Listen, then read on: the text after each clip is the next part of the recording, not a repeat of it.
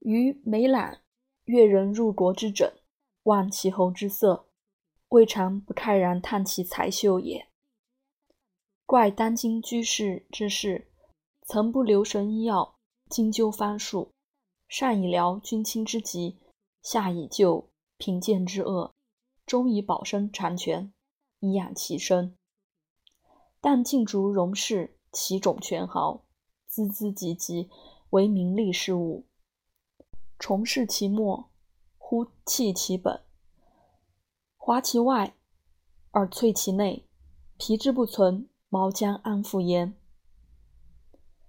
卒然遭邪风之气，因非常之急，患疾祸至，尔方正立，降至屈节，亲望无主，告穷归天，束手受败，积百年之寿命。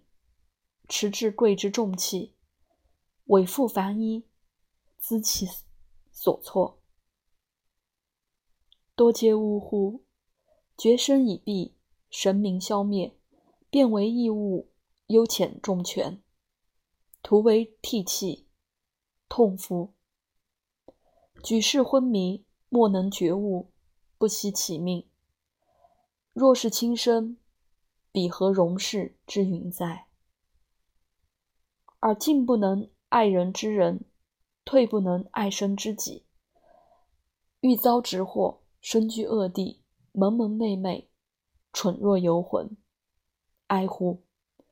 趋世之势，持尽繁华，不顾根本，万躯寻物，微若冰谷，至于是也。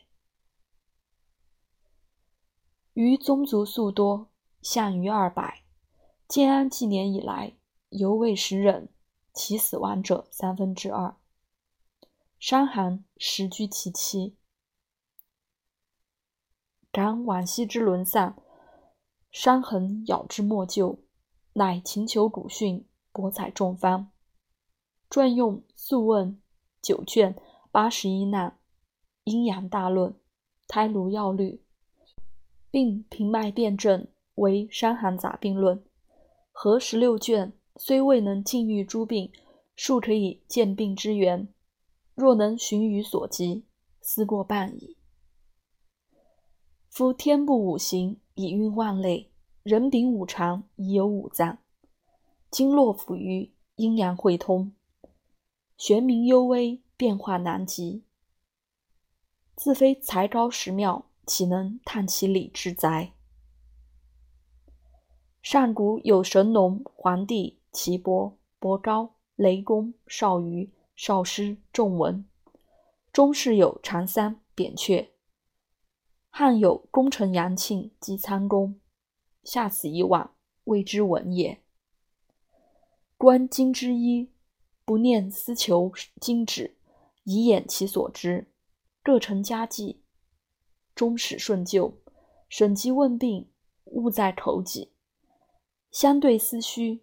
便处汤药，按寸不及尺，握手不及足，人迎夫阳三步不参。冻暑发息不满五十，短期谓之绝诊，酒喉曾无反复。明堂却庭竟不见察，所谓窥管而已。夫欲视死别生，实为难矣。孔子云：“生而知之者善，学而亚之。多闻博识，知之次也。”余素善方术，请示私语。